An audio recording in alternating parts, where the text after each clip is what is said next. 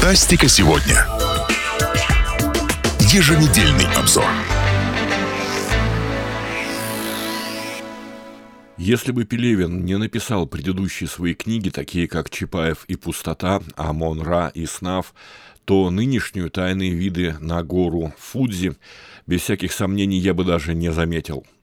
Очень странное впечатление эта книга производит. Вроде бы все на месте, язык хорош, а местами очень хорош.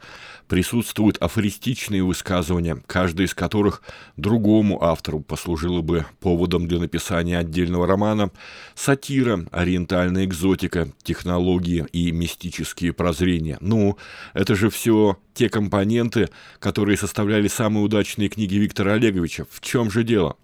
а в том, что напихать под одну обложку ингредиентов по списку недостаточно.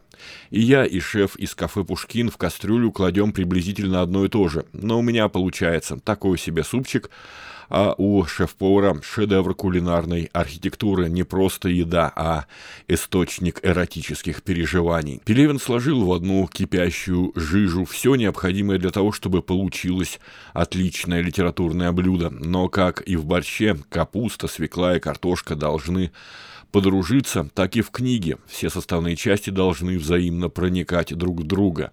А у Пелевина это почему-то в очередной раз не получилось. Слишком много воды, наверное. Водой в данном случае явились невыносимо длинные буддийские загоны. На что рассчитывал автор? На то, что я проникнусь тибетской духовностью? Ну, желая я такого, я взял бы соответствующий учебник – или Пелевин, по примеру братьев-сестер Вачовски, решил спрятать за оболочкой авантюрного романа «Откровение об истинном устройстве мира», но для конспирологического романа основная идея в «Тайных видах на гору Фудзи» недостаточно ярка и оригинальна. Впрочем, и это было бы полбеды. Я очень рассчитывал, что в книге появится рано или поздно фирменная пелевинская лирика. Для этого были основания, есть в сюжете одно переплетение главных героев, которое могло разрешиться в какую-то романтическую фракцию. И тут надо отметить, что Пелевин один из немногих наших современных писателей, особенно пишущих в жанрах смежных с фантастикой, кто владеет искусством рассказывать истории любви.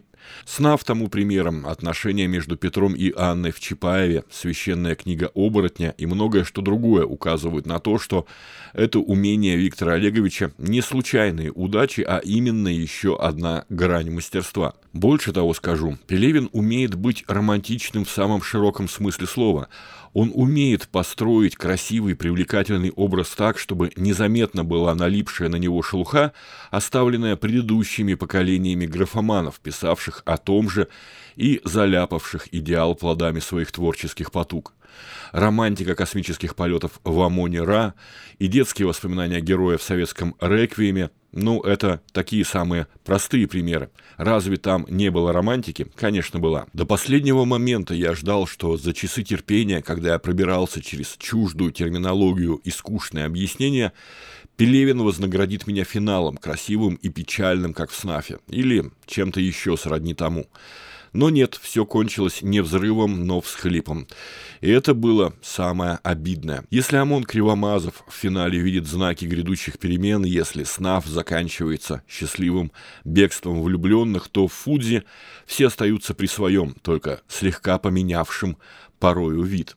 И даже сколковский стартапер в накренившемся морском горизонте усматривает милую ему японскую гору, на которую он как взбирался в самом начале, так и продолжает на нее ползти в завершении этой истории.